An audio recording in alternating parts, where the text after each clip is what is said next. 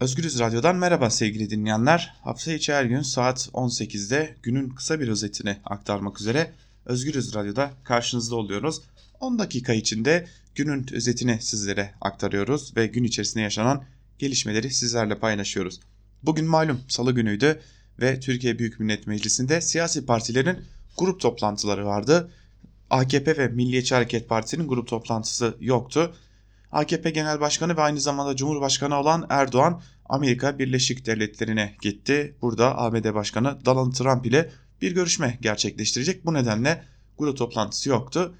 Zaten MHP lideri Devlet Bahçeli de uzun zamandır rahatsızlıkları ardından Milliyetçi Hareket Partisi'nin grup toplantılarını gerçekleştirmiyor. Tabi bugün e, İyi Parti grup toplantısı ilk olarak başlayan toplantıydı.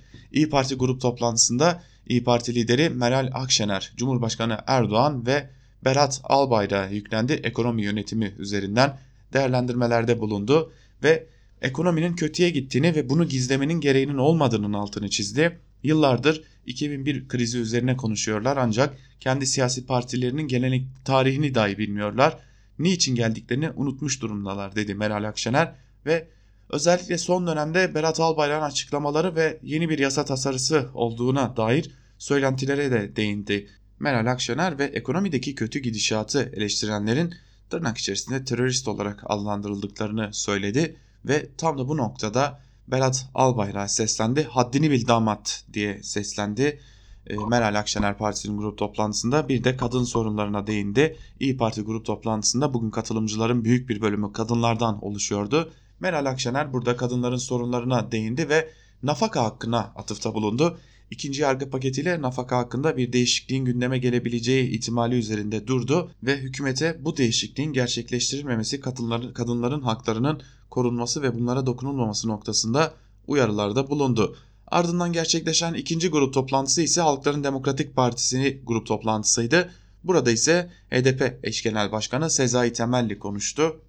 HDP'nin eş genel başkanı Temelli partisinin grup toplantısında yaptığı konuşmada demokrasi ittifakını büyütme çağrısında bulundu ve yeni bir anayasa için, demokratik bir anayasa için bir arada durmanın ve demokrasi ittifakını büyütmenin önemine atıfta bulundu. Sezai temelli ve yine siyasi çözümde ısrarcıyız. Bu ülkenin demokratik siyaseti esas alarak çözemeyeceği bir sorun yoktur. Suriye'de de siyasi çözümde ısrarcıyız. Anayasa görüşmelerinde Kürtler olmalıdır. Demokratik Suriye Meclisi olmalıdır. Rojava olmalı, Afrin olmalıdır. Onlar olmadıkça Suriye'de çözüm olamaz değerlendirmesinde bulundu. Ardından son olarak günün son grup toplantısında ise CHP lideri Kemal Kılıçdaroğlu konuştu. CHP liderinin gündeminde özellikle tank palet fabrikası vardı ve Cumhurbaşkanı Erdoğan'a seslenerek sordu. 20 milyar dolarlık fabrikayı sen kime peşkeş çekiyorsun dedi. Cumhuriyet Halk Partisi Genel Başkanı Kemal Kılıçdaroğlu partisinin grup toplantısında yaptığı konuşmada bu kürsüden defalarca tank palet fabrikası ile ilgili sorular sordum. Değeri 20 milyar dolar dedi ve devam etti. Avrupa'nın en büyük en büyük tank üretim merkezlerinden birisi. Bunu 25 yıllığına BMC grubuna ve Katar ordusuna verdi. İhaleyi ne zaman nerede yaptım bilmeye hakkım var. Bunu sormak zorundayım. 20 milyar dolarlık fabrikayı kime peşkeş çekiyorsun arkadaş diye sordu. Ve Kılıçdaroğlu Cumhurbaşkanı Erdoğan'ı dürüst olmamakla da suçladı. İşsizliğe de değindi Kılıçdaroğlu ve işsizlikte Türkiye'nin dünya üçüncüsü olduğunu söyledi. Devleti yönetenlerin vatandaşa doğru bilgi vermesi lazım diyen Kılıçdaroğlu bu ahlakın öngördüğü bir karardır. Yanlış bir bilgi verirse çıkarlar özür dilerler. Daha ileri demokrasilerde ise istifa ederler dedi. Parayı sarada oturanlar mı verdi? Hayır vatandaş boğazından kesti. Yalan söylemek yakışmaz. 17 yılda 9 milyon kişi iş imkanı sağladık diyor. Buna ne diyeyim ben Allah aşkına ya?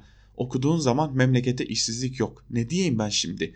AKP döneminde 15 istihdam paketi açıklandı. Her pakette işsizlik büyüdü. 56 tane reform paketi açıkladılar. Bir şey çıkmadı. İşsizlikte dünya üçüncüsüyüz. Erdoğan'a bir tavsiyem sen paket açıklayacağına bir paket hazırlayacaksın. Damadı paketleyip koyacaksın kapının önüne şeklinde değerlendirmelerde de bulundu. Tabi Türkiye'de uzun zamandır tartışılan işçi sendikaları ve konfederasyonlarının durumuna da değindi ve şunu kaydetti Kemal Kılıçdaroğlu. Gönlüm şunu istiyor. Bir yerde bir işçi haksızlığa uğradığında 3 işçi sendikasının ortak çaba ile bu sorunu çözmek için mücadele etmesidir. Ama her biri ayrı telden çalıyorsa olmuyor. Hiçbir konfederasyon, hiçbir siyasi partinin arka bahçesi olmamalıdır dedi CHP lideri Kemal Kılıçdaroğlu partisinin grup toplantısında yaptığı konuşmada. Tabi az önce de bahsettik Erdoğan AKP Genel Başkanı ve Cumhurbaşkanı Erdoğan da Amerika Birleşik Devletleri'ne gitti. Sancılı bir dönemde bu ziyareti icra ediyoruz değerlendirmesinde bulundu Cumhurbaşkanı Erdoğan.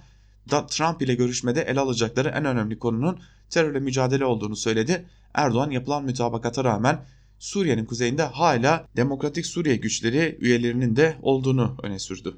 ABD ile Türkiye arasındaki mütabakatın tam olarak yerine getirilmediğini belirten Erdoğan bunu da yine kendilerine belgelerle takdim edeceğiz ifadesini kullandı.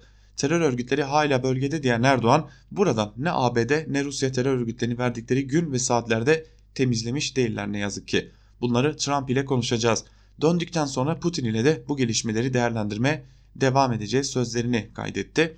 Tabi Doğu Akdeniz'deki sondaj faaliyetleri nedeniyle Ankara'ya yaptırımlar öngören çerçeve belgenin Avrupa Birliği Dışişleri Bakanlığı tarafından kabul edilmesiyle ilgili bir soruyu da yanıtladı Cumhurbaşkanı Erdoğan bu basın toplantısında.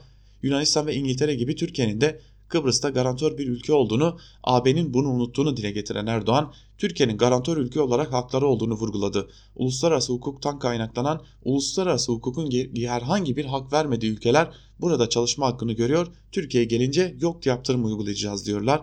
ifadelerini kullanan Erdoğan ve o arada da bir de Avrupa Birliği'ni yine mülteciler ile tehdit etti ve kapıyı açarız bundan sonrasıyla siz uğraşırsınız şeklinde konuştu. Uzun zamandır zaten bu konu mülteci tehdidi gündemdeydi.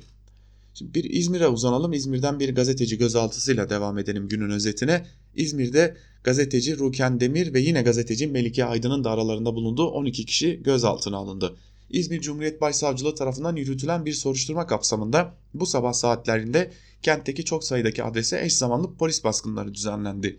İzmir ve İstanbul'da yapılan polis baskınlarında aralarında Mezopotamya Haber Ajansı muhabiri Ruken Demir ile birlikte Jinnis muhabiri Melike Aydın ile Ege Tuayder yöneticilerin de olduğu toplam 12 kişi gözaltına alındı ve gözaltına alınanlar haklarında 24 saatlik kısıtlılık kararı getirildiği için de avukatlarıyla bugün içerisinde görüşemeyecekleri de kamuoyuna açıklandı.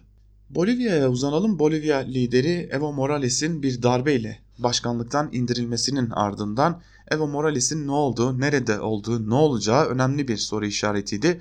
Bugün Meksika Dışişleri Bakanlığı'ndan bir açıklama yapıldı ve Meksika Dışişleri Bakanlığı yaptığı açıklamada Evo Morales'in Meksika'ya resmi olarak siyasi sığınmacı başvurusunda bulunduğunu duyurdu Dışişleri Bakanlığı. Evo Morales'in de ülkeden ayrıldığı ve ülkeden ayrıldığı için üzgün olduğu ancak ancak ülkeden ayrılırken de şiddet olaylarının durması ve durdurulması yönünde çağrı yaptığı bildirildi. Tabi ülkede şiddet olayları devam ediyor. Bir yanda darbeciler ve destekçileri sokaklardayken diğer yanda da darbe karşıtları ve özellikle Evo Morales'in de içinden geldiği yerli halk sokaklarda darbeye karşı direnmeye çalışıyor. Aynı zamanda darbecileri destekleyen siyasiler de bugün ardı ardına açıklamalar yaptılar ve 22 Ocak'ta Bolivya'nın yeniden seçime gideceğini belirttiler. Morales artık Bolivya'da değil Meksika'ya gitti ve Meksika'da bir siyasi sığınmacı olarak en azından yeniden ülkesine dönene kadar hayatını Meksika'da siyasi sığınmacı olarak sürdürecek gibi görünüyor. Son haberimizde ise Kuzey ve Doğu Suriye'ye uzanalım. Kuzey ve Doğu Suriye'de Türkiye ve Rusya'nın ortak devriyeleri devam ediyordu. Bugün de bir ortak devriye düzenlendi. Bugün düzenlenen ortak devriye Kobani bölgesindeydi ve uzun zamandır düzenlenen bu devriye turlarında bölgedeki halkın devriyeye katılan araçlara yönelik tepkileri vardı. Zırhlı araçlara taşlar atılıyordu. Tepkiler bu yola gösteriliyordu. Bugün ise dikkat çeken bir şey yaşandı. Kobani bölgesinde yine Türk Silahlı Kuvvetleri ile Rusya askeri polisinin ortak düzenlediği devriyeye tepki gösteren halka ateş açıldı. İlk belirlemelere göre aralarında kadınların da olduğu 4 kişi buradaki ateş sonucu hayatını kaybetti sevgili dinleyenler. Ancak bölgedeki gerilimin de devam ettiğini belirtelim ve günün özetini burada noktalayalım sevgili dinleyenler. Hafta içi her gün saat 18'de günün öne çıkan en önemli gelişmeleriyle günün özeti programında Özgürüz Radyo'da karşınızda olmaya devam edeceğiz. Bizden şimdilik bu kadar. Özgürüz Radyo'dan ayrılmayın. Hoşçakalın.